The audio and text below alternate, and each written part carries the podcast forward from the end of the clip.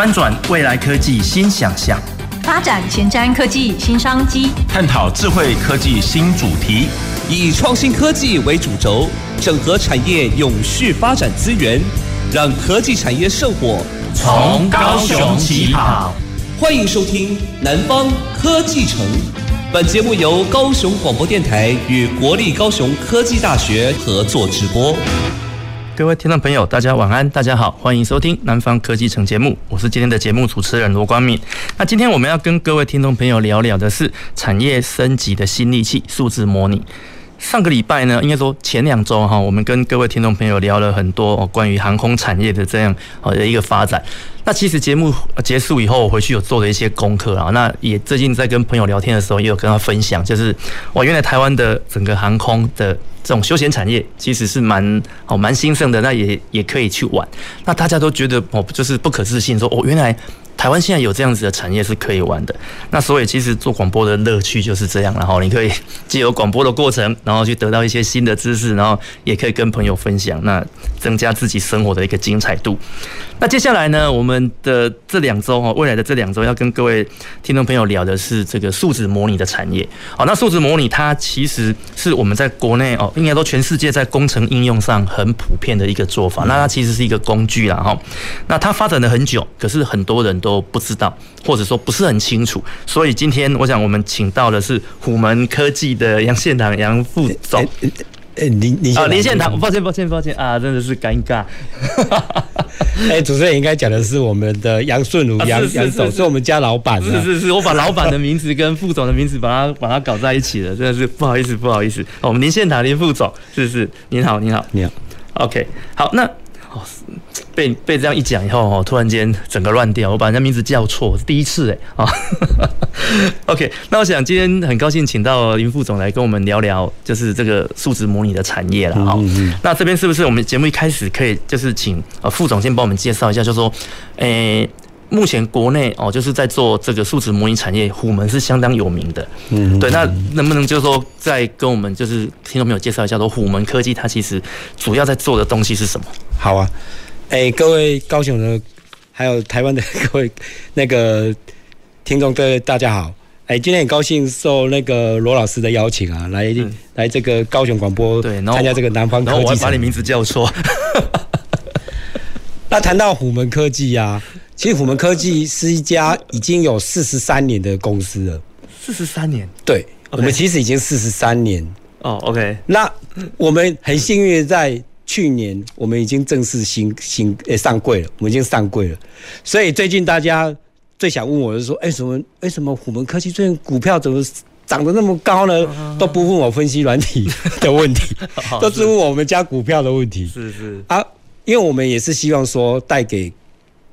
所有的那个客户啊，有更好的服务品质，所以我们老板就是想说，啊，我们透过上柜啊来做内机内控，让自己的服务品质能够更上一层楼。是是。那当然，虎门科技大家最有印象的就是我们有代理 ANSYS 这种模拟分析软体，这种数值模拟分析软体，OK，也是我们今天要讲的一个主题。是。但除了模拟分析软体之外，其实虎门现在也在之前也有 SAP，就是 ERP 软体 SAP B One 是。好，做一些 CRM 的个管控。是，那也有这几年也开始做有关工业四点零。是，好，就是自动化的部分，因为工业四点零其实跟模拟分析也也有一些的关系啊。OK，对，当然我们的主力还是在模拟分数字模拟分析的这个。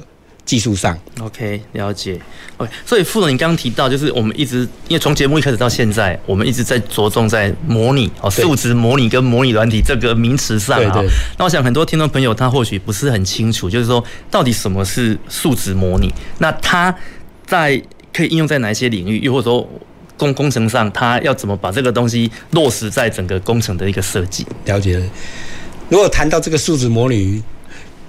可以讲的很深入啦，就是很，因为它毕竟这是一个很学术的一个这个技术嘛。是，但是为了要给听众比较清楚，我们也得把它白话一点。是是是。也就是说，数值模拟就是说，我们就是要把一个东西数位化。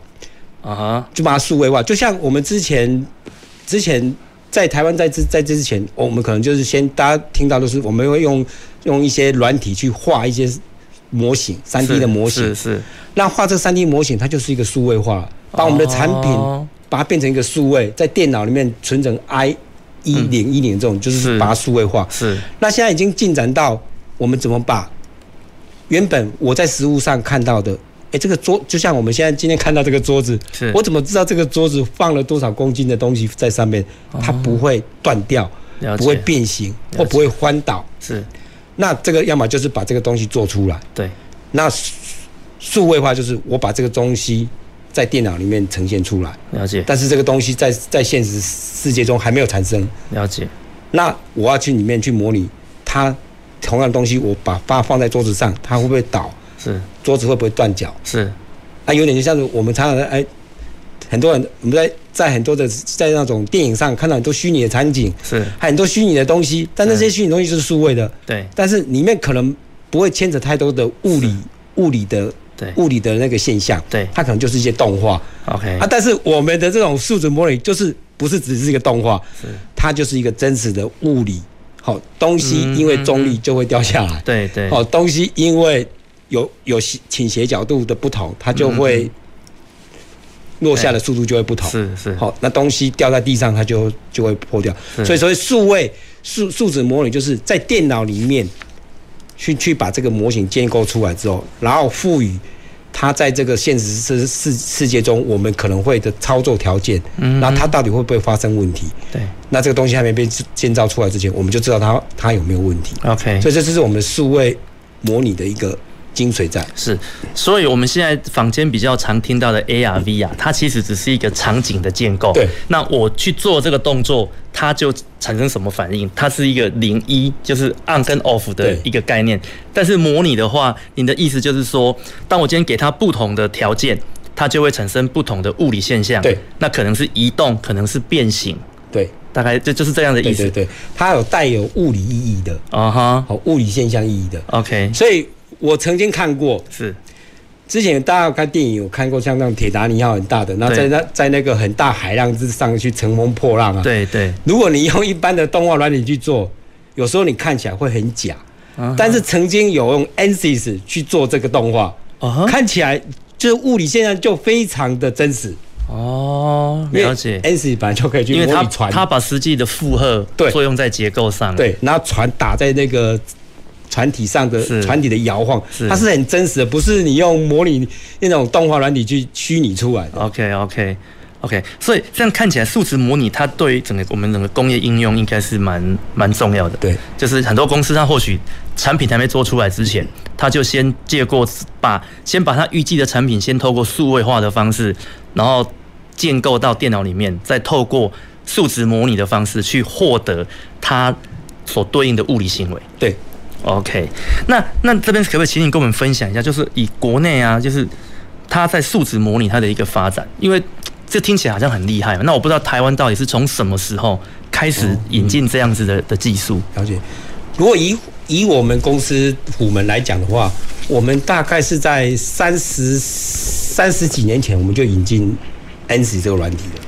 三三十十三十年前就引进 ANSYS 这个软体，OK，嗯，哦，好，差不多了，算蛮久了。对所以我们已经开了几乎三十届的用户大会，三十届用，每一年就是一个用户大会，所以说我记得很清楚，我们在三十几年前我们就已经引进 ANSYS，、哦，了解。但是那个时候真的只有像老师这种学术单位在研究。OK，哦，因为数字模拟它本来就是一个很高端的一个技术，对，所以呢，在以前大家都觉得哦，这个是不是要写程式？但是因为它在三十年前，它已经开始商商业化了，对。所以已经不需要再太多自己写程式的部分，但是还是比较高端，是。所以还是在学学校老师在去写论文啊对，教学生啊，做一些呃一些一些 project 的一些对。的部分啊，对。所以呢，在工业界那时候还是应用的很少。，OK，那这个也因为是因为那时候其实台湾 CAD 就已经很少，就画三 D 模型。哦，对，早期我在读书的时候，其实大家都是尽量画，都是画二 D 的啦。对，当时三 D 的一出来的时候，哇，那个是大家很很很新鲜那种感觉。对。，所以要所以一个一个企业要从二 D 要转三 D，对。它可能就要花很多的人物力去投入，是。因为二 D 很快就画完了，对对它就可以去制造。那为什么要做三 D 呢？对，好，但是我们要做模拟，我得要用三 D，因为你用一个二 D 去模拟，大概没有什么人相信你这样做出来就是真的。对，所以数数诶，这种工程数值模拟要进入，一定要先有三 D 的 CAD，嗯哼，也就是一定要先建立数位的三 D 模型。是，好，所以前期为什么比较少，就是这个原因。嗯哼，那到了快一一九一九九零年这个时候，因为 CAD 已经很普遍了，对，进入那个时代，没有 CAD 这个公司可能。也不知道怎么做，因为你没有 CAD，你就不能去开模，不能去制造。是，所以既然 CAD 已经成熟了，那我就只差一步了，我只是把它丢到另外一个软体里面去做分析、工程分析。对，所以这个时候就开始有产业界会想来用了。哦，好，那当然以台湾在这个期起，在这个阶段，它算是应用发展阶段。对，那这些阶段的时候，它大部分还是跟老师合作。嗯哼，因为通常做这个都会是比较前瞻性的技术，是，因为老师也都是比较愿意去做一些前瞻性技术，是。那这些公司可能是比较大的公司，嗯，所以他们有一些前瞻性计划，然后为了要不要影响自己本身的生产线，所以他会跟老师们合作去开发一些生前瞻性的技术，对。所以开始公这些大公司也会引进这些，好像台积电他们会开始引进这些技术，是来做模拟。嗯哼。那到了快后半段的时候，在两千年的时候。接接来越越来越多的客户，其实，在台湾其实是一个很明显的现象。台湾通常都还是要跟国外接轨嘛。嗯哼，对，因为我们毕竟靠自己内销，我们没办法。对，所以我常常听到客户们跟我讲，我们这台脚踏车如果卖台湾，我们可能活不下去，我得要卖到欧欧洲、美国去，这样我们才有办法那个销量。但是我这东西要卖到国外那些欧美那些国家，我得被认证。是，好，我认证条件不是随便的。或者是说我想要去接，哦，我们台湾也是一个很大的车厂的零组件的供应供供应团队嘛。那我我想要把我想要当人家车厂的 Tier One 或第一线或第二线的这种供应链，人家会要求要求我我有没有这个技术？对，所以最好的证明就是我要提出这个模拟分析的资料给他。嗯哼，因为你用嘴巴讲。每一个人都可以讲，对，但是那些老外不会相信，他一定是说，要么你就多一台给我看，是是是，然后要么你就用什么方式去证明，是。啊，模刚好模拟分析它是一个可视化，是，因为电脑里面就是有这个东西，对，我就直接让这个东西受到一个外力，哎，它会不会变形，我就知道它可不会接受人家的。的挑战了。解，好，对，副总，您刚刚已经提到了这个可视化，因为这本来是我节目下半段要跟您请教的，就说好，您刚刚提到可视化这件事情，好，要证明你算东西是对的，可是这样子会不会厂商就又衍生另外一个疑问，就是说，那你要怎么证明你算出来的东西是对的？主持人问这个问题也很好，包括很多人很多的，每一个人就说，为什么我们这个数值模拟哦，哎，我们算是一个这种数位化的。我们所谓数位化，可能就我们有 CAD、有 CAM、有 CAE，我们 CAE 算是在这个金字塔的最顶端，它不是一定要做，嗯、但是呢，CAM 或是画 CAD 一定要做。对，好，那做了 CAE 要投很多的钱，因为第一个，其实后面可能也会讲到，第一个人人力，他得要是一个比较是硕士，对，或硕士以上的来操作，因为他太多的工程技术背景了。对，好。然后它的金额也比买一套一家 CAD 还高，嗯，所以它的门槛高的前提之下，所以业主们当然说，那我买这个东西，你怎么证明它是有用的？是啊，所以他们当然会希望说，做的东西他会跟他们实测去做比对。哦，OK，他第一个都是这样，对对，直接你做一个，然后跟我的实物去比对。其实到现在还是都是这样了。对，就是有前前面的 POC 去做证明，说，哎，这个那我们也不会每一家公司。因为很多的数值模拟，它都是一开始都是假设。对。那假设的过程中，我怎么知道我的假设是对的？我还是要可以靠实物去实验。是。所以实验跟模拟，它是不会，因为模拟就不需要实实测，不可能。嗯哼哼。哦，所以现在老师你们的团队常常都会有实验组啊，还有实测，就是实验组跟那个模拟组这样，然后互相比对。对。其实就是，其实就是这是给业界一个很好的一个研发的这种。一个蓝图啊，了解。对，所以，其所以就是说，其实我们其实可以透过这种所谓的模拟，然后再用一个比较相对简单的 case 来跟他比对，那验证我的模拟方法跟过程还有设定是正确的。对。那接下来我用这样的模拟方式把它应用在更进阶或更复杂的的模型上的时候，你就就可以比较去说服掉别人说我的东西是可以用的。对对对，OK，就有点是说我我们原本是说我们开外一个案子，对，哎、欸，我们以前没有这种模拟分析软体，我们就是每一次就先打样嘛，就打样，打样然后去做测完，然后不行再打样再测试，对对对对啊，这样可我可能要打打样个十次，对对。啊，现在我有模拟分析软体，我可能只要打样两次，对我算出一个最好的结果，再去打样，再去测测那一次就好了，减少我的这些成成本的浪费。哦，OK，所以这样其实蛮重要的。不过刚刚听到副总的分析，因为你刚刚讲到，哎，你们虎门在台湾三十几年，因为我其实是两两千年开始使用这个软体的啦，就是应该说两千年开始使用数值模拟软体。那当时我们也学了有大概两两两三套的一个软体。对对，那不过刚刚听你这样讲，哇，原来。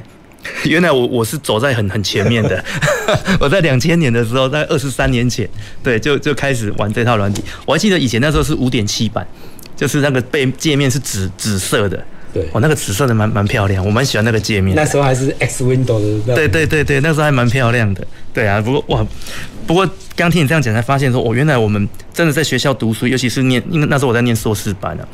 就是你讲，真的有念硕士做这样子的训练，你才有机会接触到这样子比较就是进阶的一个软体。对，OK，好，那接下来想要跟您请教的就是说，哎，您刚有提到就是哎，我们整个国内的一个发展历程嘛，那所以能不能请你大概就您的您的就是你可能在职业在工作上的一个哦，您的你的发现，还是说就是你的见解，国内目前啊有没有跟就是。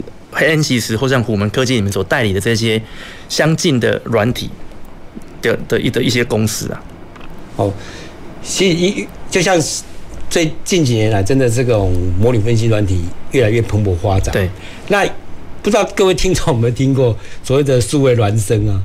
没有。好。所以我没有了，我没有。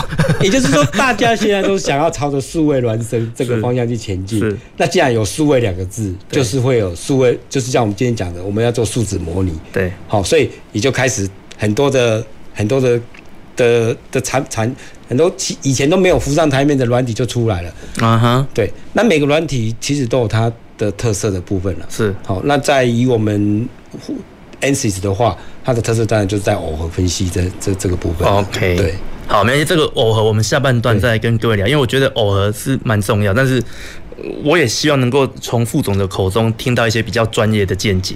对，当然像除了我们 ANSYS 之外，还有 Abacus 啊、西门子的啊、达说的啊，对对，哦，都他们都有这种分析软体啊。对对，所以其实也就是说，其实在国内这样一个产业，它其实还是一个百家争鸣的状况。对。那那您就您的就您的看法，就是说，未来这些软体，它会整合在一起，还是说会会有怎么样子的一个发展？因为因为数值模拟很重要嘛，你我们刚刚提到这很重要。那国内也有很多这样子的软体嘛。对。那这些软体，他们或许有各自的特色啦。那我不知道，在这样子的一个大环境下，这这个产业很重要。那这一个这些软体，他们彼此之间。未来是可以有有合作的机会吗？互相的一个整并呢？还是说，还是要各自的继续抢占各各自的市场？了解，了解。对对对。那主持人吴教授，对于消费者最好的消息就是，他们全部弄成一套啊。那当然以后没有选择的那个痛苦了。对。反正我要摸摸的，就是一个 A A A A 软体，就这样。对对对对。有没有这样子的可能性呢？但这个有蛮大的困难的。其实。这些系列软体有经过一一阵子的整并了，其实有经过一阵子的整并。哦，真的。哦，就像我，我就先先讲我们 ANSYS 好了。哦，之前它是它结构，然后它整并了福伦，哦，这也是另外一家软体公司。是。整并了 Ansoft，也是另外一家软体公司的。哦。哦，整并了 Dyna，另外一家公司的。是。那像像西门子，它以前也是只有自己的结构，它整并了 Ideas。对。哦，而且整并了呃 SCCM。对。好，它也是整编了很多的软体这样进来。那最后，现在台面上最大的可能就是像这种模拟分析软体的，就是 ANSYS、西门子、达索，就这种比个比较大的体系的。是，对。但是讲真的，以分析的话，ANSYS 只做分析、工程分析。但是像达索、Abacus 他们，他们可能还有 KCAM。OK。好，他们还有卡地亚。哦。了解。啊，西门子它还有 N 叉，还有。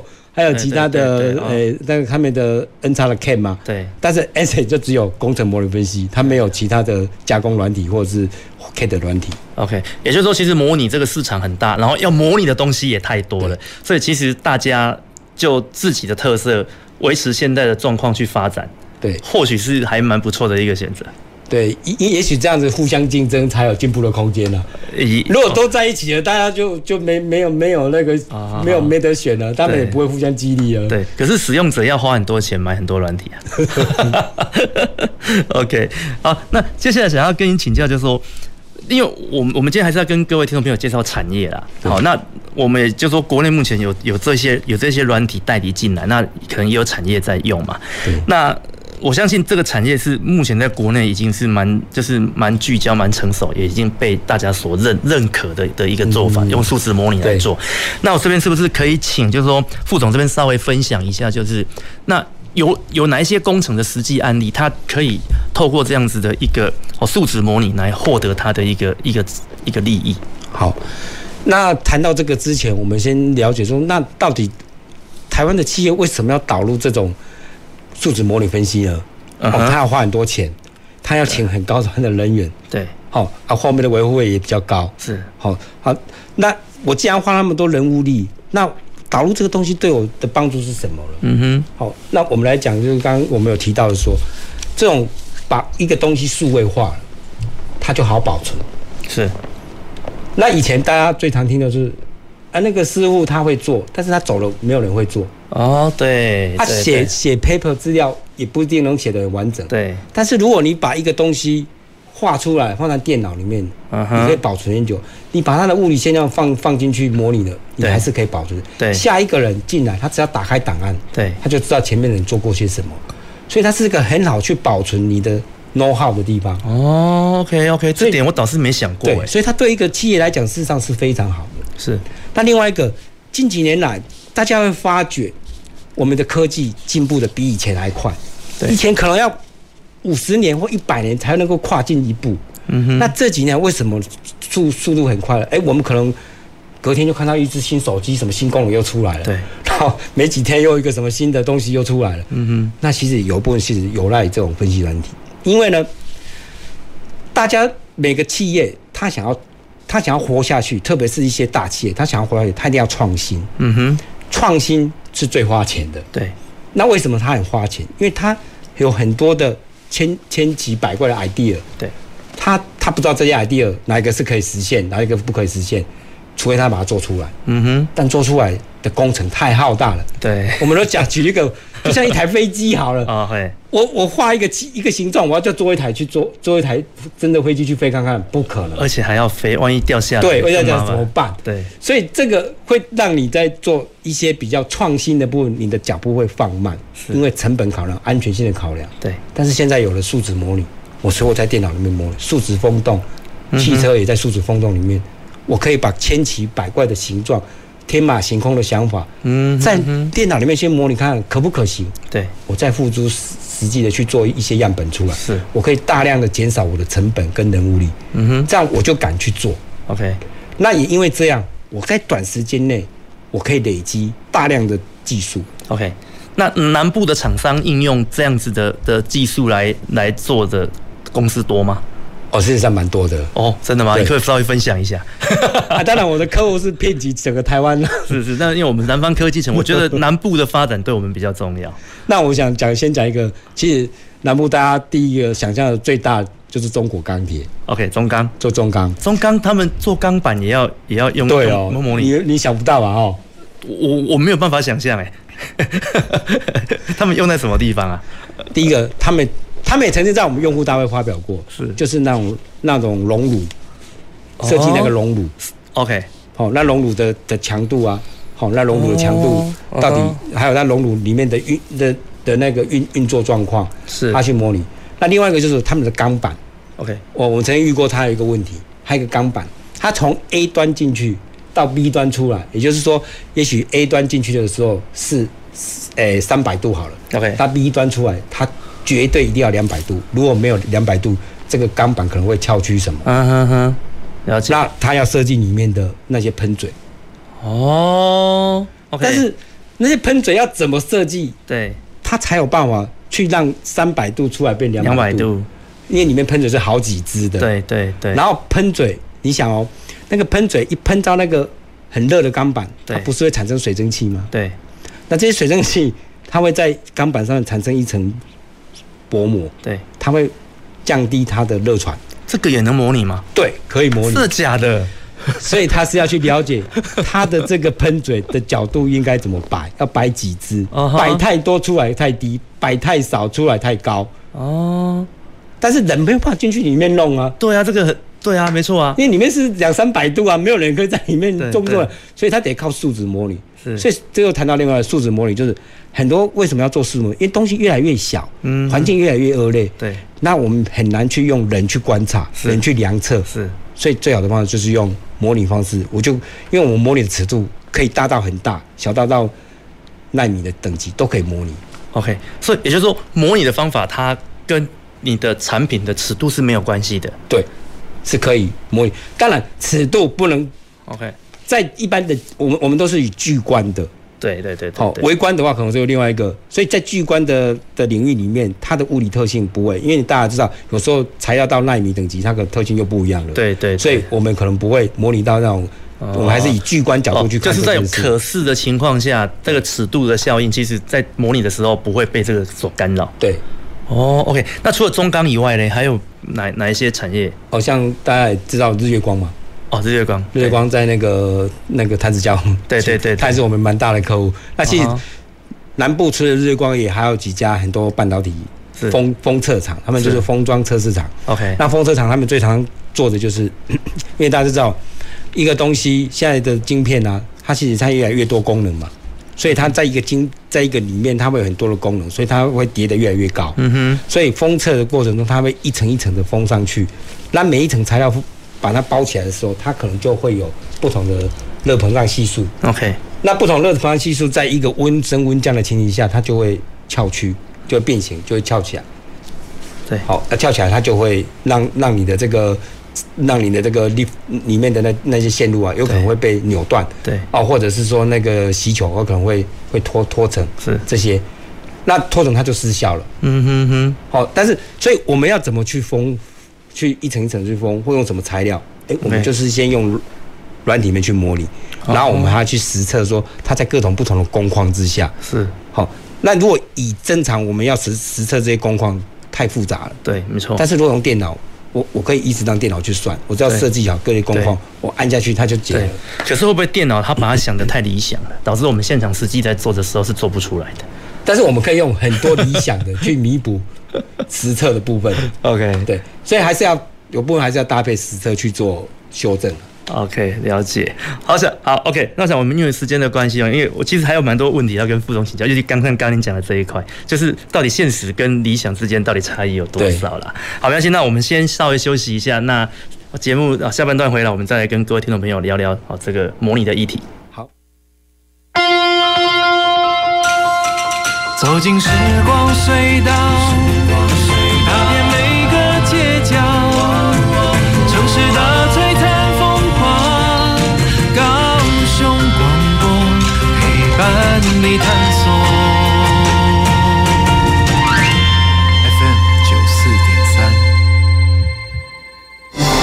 职业灾害保险及保护法自一百一十一年五月一日实施。十五岁以上受雇于登记有案或设有税籍单位的劳工，均应由雇主申报投保。四人以下单位劳工、六十五岁以上劳工及家事移工都是强制投保对象哦。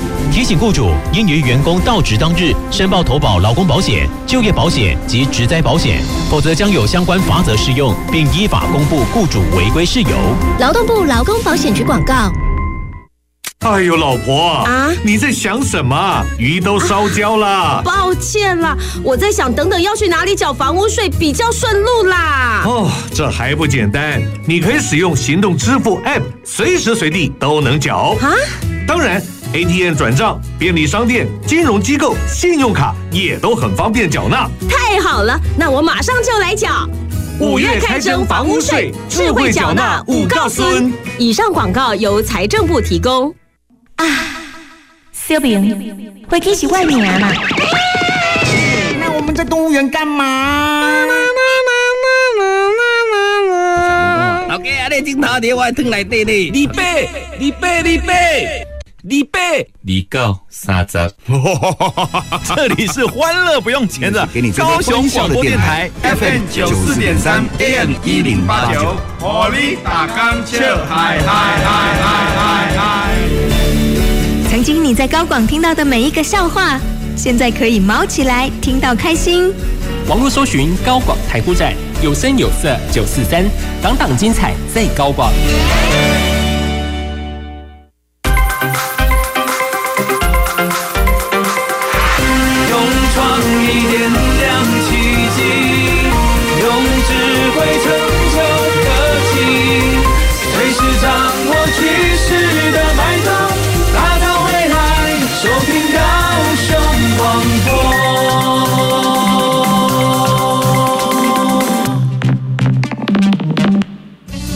前瞻的，未来的，您现在所收听的是提供您最多科技产业新知的南方科技城。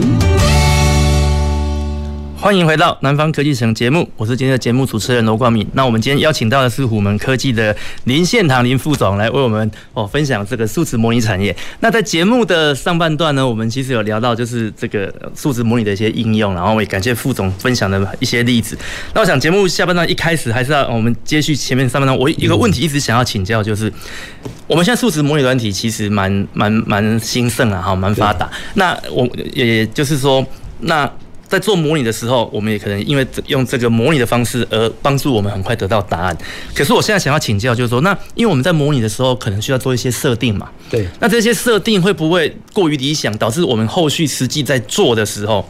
没有办法达到，就是说你刚你刚上半段所分享那个制程，我在每一层每一层在叠的时候，那或许就像我们在模拟的时候可以用电脑这样子去做啊，可是我们实际在制作的时候有办法这么的顺吗？它会不会这中间产生了一些落落差？哦，嗯，对。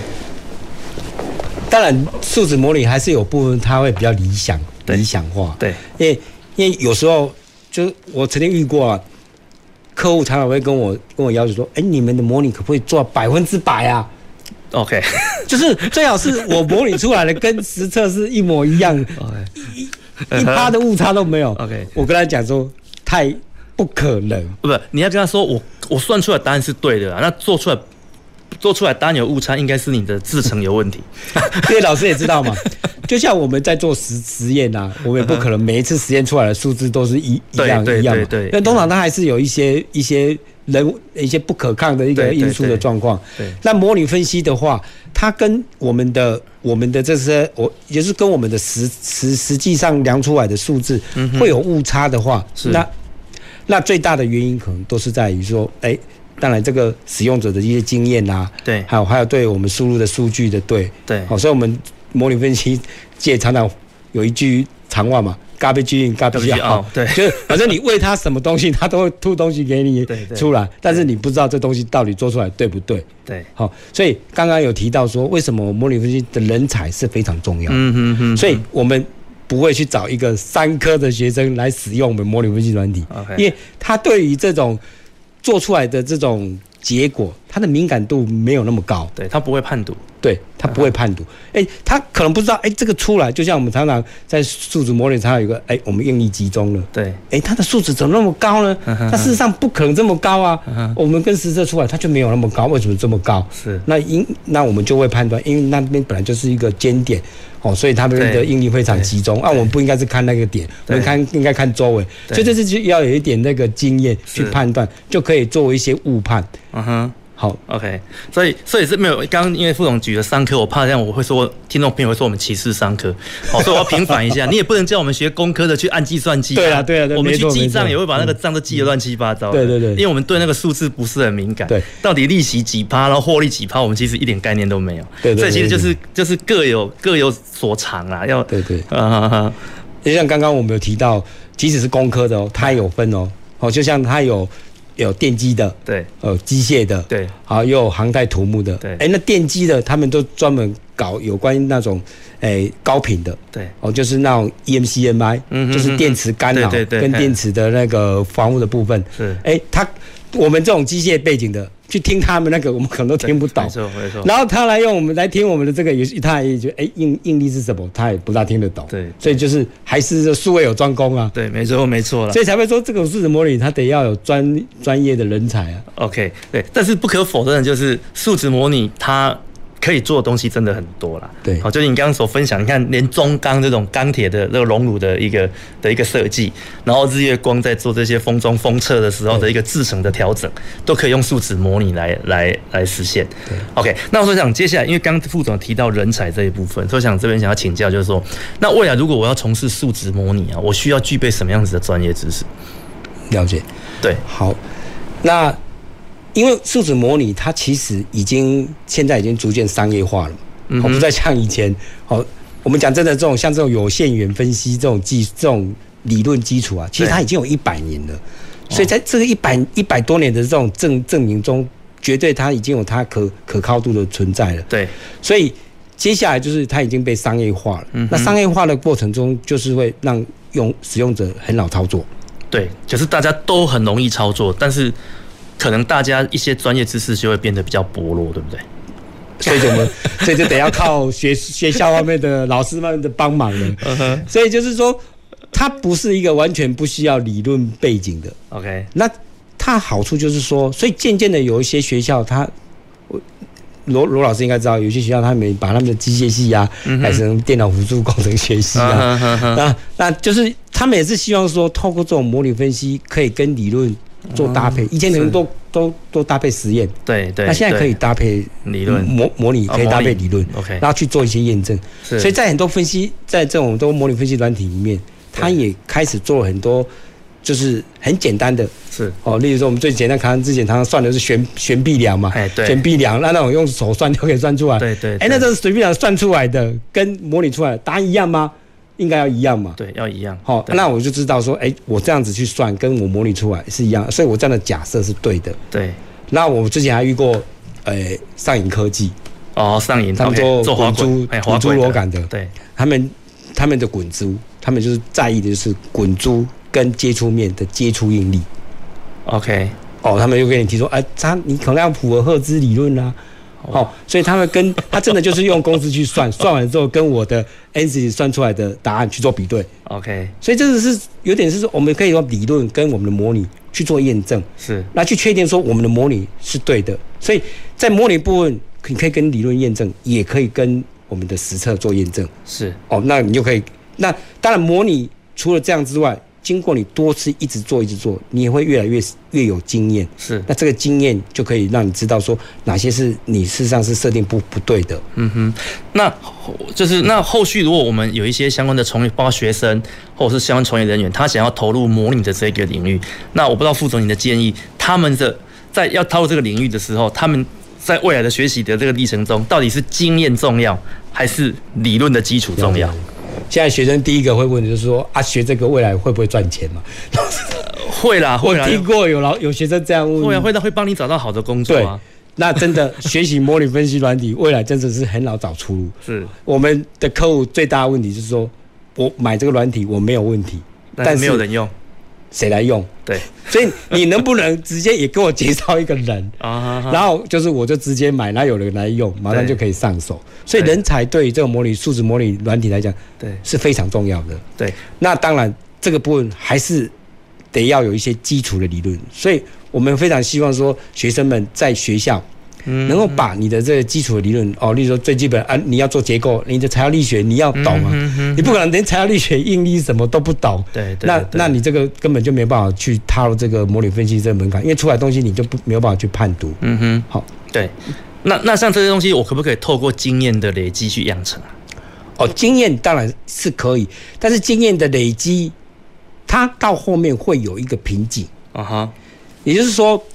很多客户他可能就是哎、欸，就像我，我今天我是做风扇的，对，哎，我是设计风扇的，对，那我也不会去做别的，嗯哼，但是我累积风扇很多的经验的，对，所以我做过，假设我已经在这个风扇厂待了十几年，我已经实测过上百万颗的风扇好了，嗯、我也都知道这个风扇出来大概是哪里会有问题，哪里没有问题，只是我没有办法精准的去。去去抓到它的数值，对，哎，那这个时候就对我模拟分析就很有帮助了。我做出来，我至少我趋势要知道对。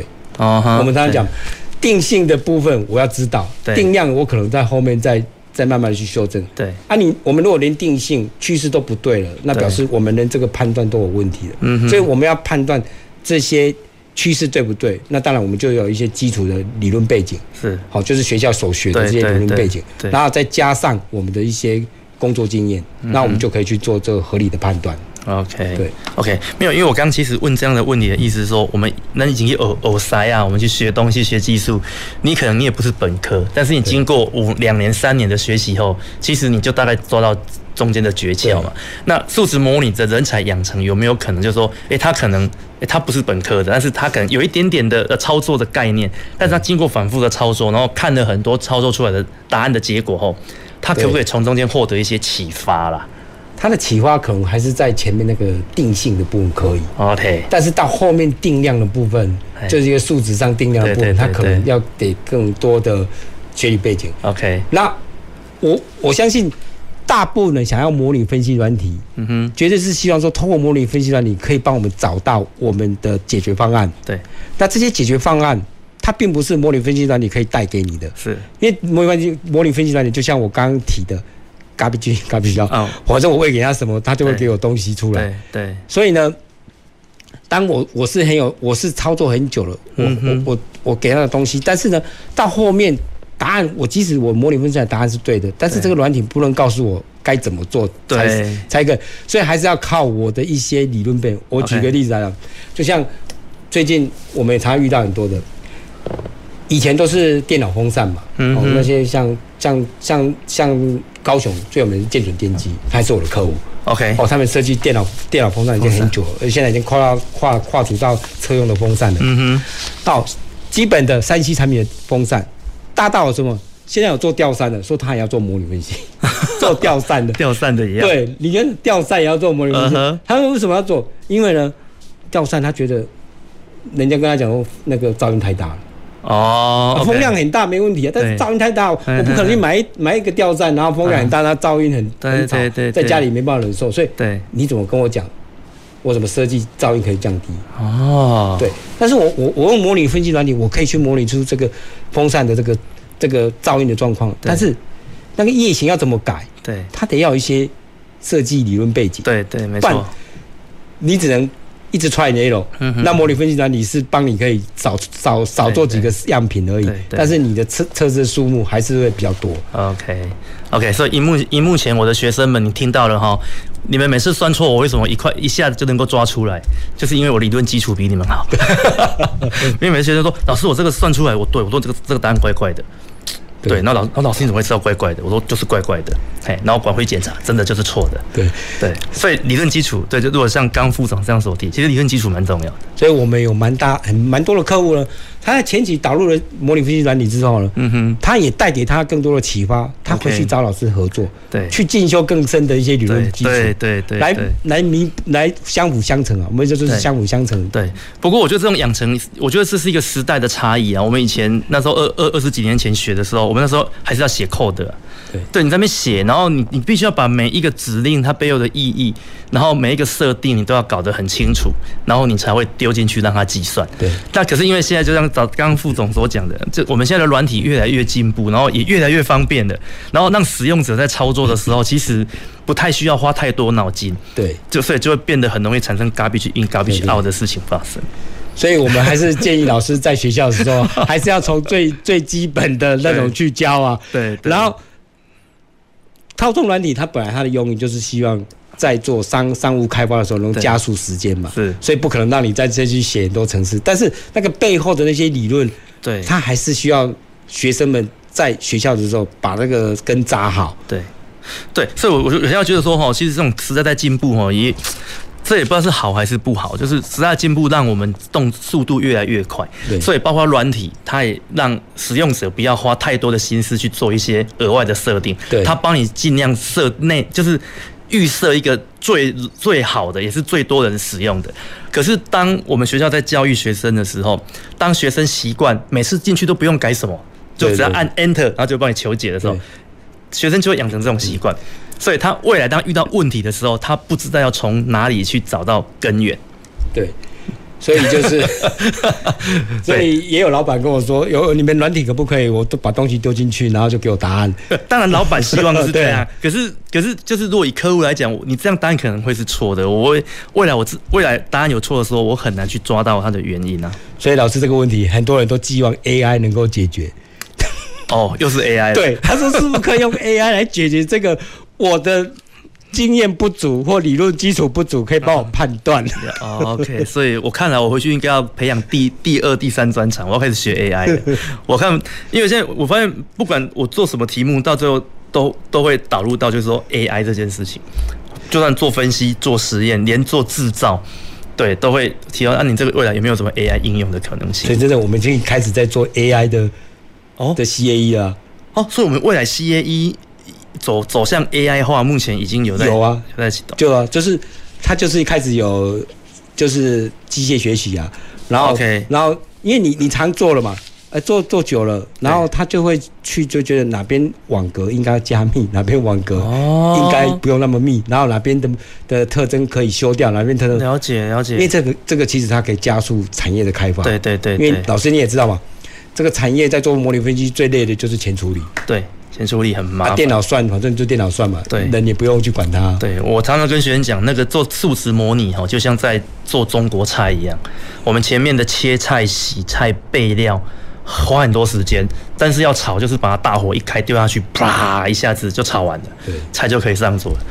啊，但是前处理切不好也不好吃，对，所以前处理很重要。对对，OK，好，那接下来要跟各位听众们聊聊，就是呃。虎门就是所所，就是说，应该说我们目前所用就是，诶、欸，虎门这个软体啊，哈，它其实在整个工业应工业界的应用会这么兴盛的原因是说，你们在耦合分析好像蛮厉害的。哦，对，对，那那因为耦合它它其实是一个蛮蛮特别，就是说，当它今天把不同的物理量放在同一个空间的时候，它会变得很复杂嘛。嗯、那我知道，因为今天会邀邀请，就是邀请副总来，也是想要跟你请教这一块，就是说。为什么？为什么？为什么你们会往耦合这一块去走啊？对，那这一块到底对我们整个工业的一个一个应用上，还是说未来的一个发展上，它有什么样子的一个重要性？了解。对，好，那我跟大家分享一下，就是说，因为大家现在都有听到，就是刚刚我们有提到的数位孪生嘛，啊哈，对，数位孪生，哎，就是我们希望在现实中有一个东西。然后跟我们在电脑里面的一个设备或一个产品是一样，然后之间可以沟通，他们之间可以沟通，他们之间的数据可以互相通。也就是说，我这个设备在现实中在运作，哎，我这个数值的这个模型，它在虚拟空间里面也开始在运作，啊哈，啊，这两边的资料可以互通的。OK，好，所以为了达到这个，那我们就是可能会进入到一个耦合。所以刚开始前期就是我们讲的，就是在 CA 的起步阶段的时候，学校老师在研究说，大家是在单一领域的，对对，都在单一领域。对，我们要就是老师只做结构，哎，哦，我从来不会去碰流体。对对，没错。但是到了后面的 后面越来越多的问题，它可能就是你如果不去做耦合，你就得要假设。对，没错。这些假设要么就做实验，要么就没办法实验，就只能自己一直踹。对。然后踹一个跟实际出来一样，哎，我就觉得我这样输入是对的。Uh. 我们最常讲的就是，哎，就像晶片，好、uh. 晶片，我是设计一个 PCB 板，哎，这晶片不是我做的，这晶片是另外一家晶片厂做的啊，啊，它的发热功率，除非他给我啊，不然我不知道放多少啊。对、uh 所以这就就没没办法。所以到了我们讲的刚刚第三期，就是整个产业开始融合的时候，嗯，就会有上下游，我开发晶片的跟做买它晶片来做。板子设计的，好、嗯，我就像我我华硕，我设计一个手机，那我买高通的晶片，哦，我放高通晶片，那高通里面的的那些设计 know how，他不能、嗯、不可能给我啊，对，对，对，那是人家的 know how，对，哎，这个时候那怎么办？哎，现在就有这种分析技术，Ansys 这种模拟分析技术，它可以、哦，他们也会做模拟分析，他模拟分析是吧？他把它做一个一个一个黑盒子，嗯哼，然后它可以记录它的。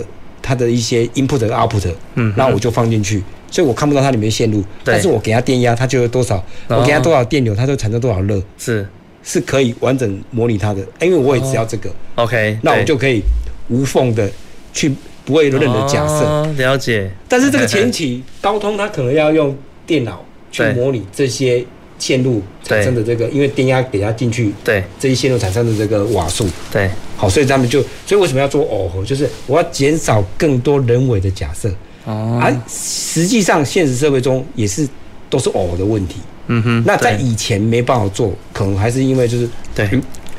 我们那时候，大家技术还没有那么完整，技术还没那么成熟。对，还有就是电脑的计算速度没那么快。嗯哼。我现在我们其实现在我们现在的分析软体现在都可以计算到上百万核都可以做。嗯哼，对。可是耦合它其实是不同物理场之间的讯息的交换嘛。对。那这些讯息的交换，我们要能够做耦耦合，是不是代表我们有相对应的数学模型或理论有发展到这样子的一个地步？对，因为有些像生医好了，我举个生医，像生医我要做心脏人工心脏的瓣膜。OK，心脏力学好像前一阵子，但是我不可能把心脏瓣膜当成是一个固体这样开关。对，它明明就会因为我血液的脉冲，然后就会对就会变形，所以它就是一个耦合，就是一个流体跟结构耦合，因为瓣膜是。会变形的，对。然后它变形完之后，会影响流流场的空间，流场的流速就会不一样，对。所以它就一定要做耦合，它没有办法去做假设。嗯哼。好，那最最最后就像刚刚封测场，他们因为热，热产生膨胀，膨胀之后产生变形，是。它就是一个热跟结构耦合。OK。那电磁场又更多，电产生热，对，热产生热变形，对。所以有电热结构耦合。OK，所以像电场跟磁场的干扰也可以模拟哦。哎，对。OK，那那那为为什么现在还是有一些设备它会有一些电磁的干扰？他们是没有做分析吗？其实，在以前大部分的，大部其实一做电磁干扰跟电磁辐射是一个非常困难的问题，这是非常困难的问题。OK，所以在没有模拟分析软体之前，他们通常都是自己自己去贴一些。贴一些阻碍的东西，把它挡起来，挡起来。对，哎，挡好了，没有问题的。哎，今天很幸运的踹两次就就 OK 了。嗯哼。他有时候可能踹踹一个月都踹不出来。那现在就是说，透过这种电电磁场分析的软体，它可以去去去分析说，我今天的电路板，我从 A 端输入一一瓦一伏特好了，对，到 B 端就是到我我我要供应给我的 CPU 这一端，对，我 CPU 本来就是要接收到一一伏特。可是因为我这样电路板的设计，到那边是零点五伏特，那表示我这个线路设计的不好，所以它讯号的，就是电源已经不完整了。对。还有我们常常讲的，为什么有人的手机他那个收讯就很好？对。就他有些收讯不好。对。因为它的里面的电路板的设计讯号就不好，他打一一的讯号进去，到了接收端，它剩下零点三。OK。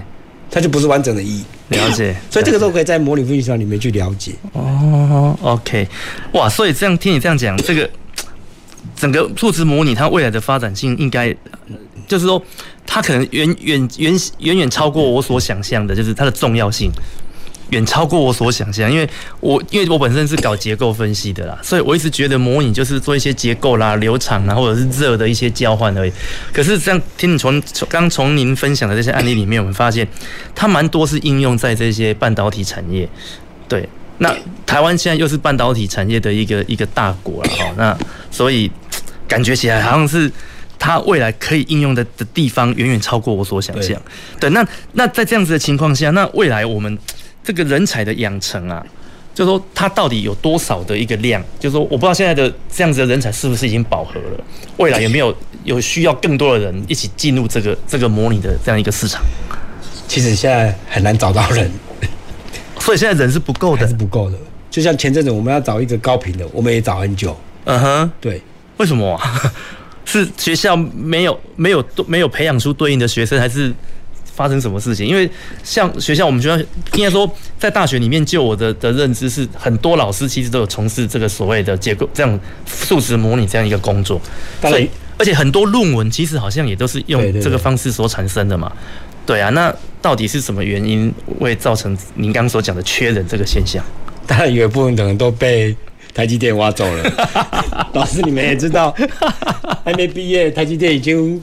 用高薪把他们聘请去 去看机台了。OK，对，没有我我你你刚刚讲的这个答案是已经在我刚刚的预想里面，但是 但是我没想到你讲出来的答案跟我心里想的一样。这这没有这我我要要说这在目前在产业里面真的是这样子的状况吗？因为在学校里面，我们都会一周啊，因为因为半导体产业把人都挖走了，所以传统产业找不到人。对，可是今天从从您就是在从事数值模拟这的一的样的一个一个专业的人士里面讲出来，就觉得好像又变得特别的真实。因为我真的有去学校跟老师要人，那老师跟我说没办法，他已经被 被台积电，因为那个受到。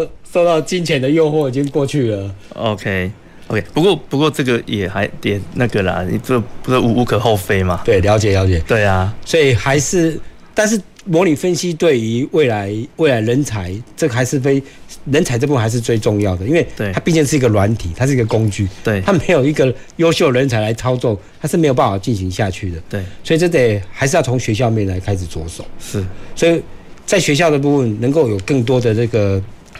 的课程啊，能够把这种模拟分析放进去的话，那现在越来越多的学校也开始有把这种模拟分析的课程放进去这种教学。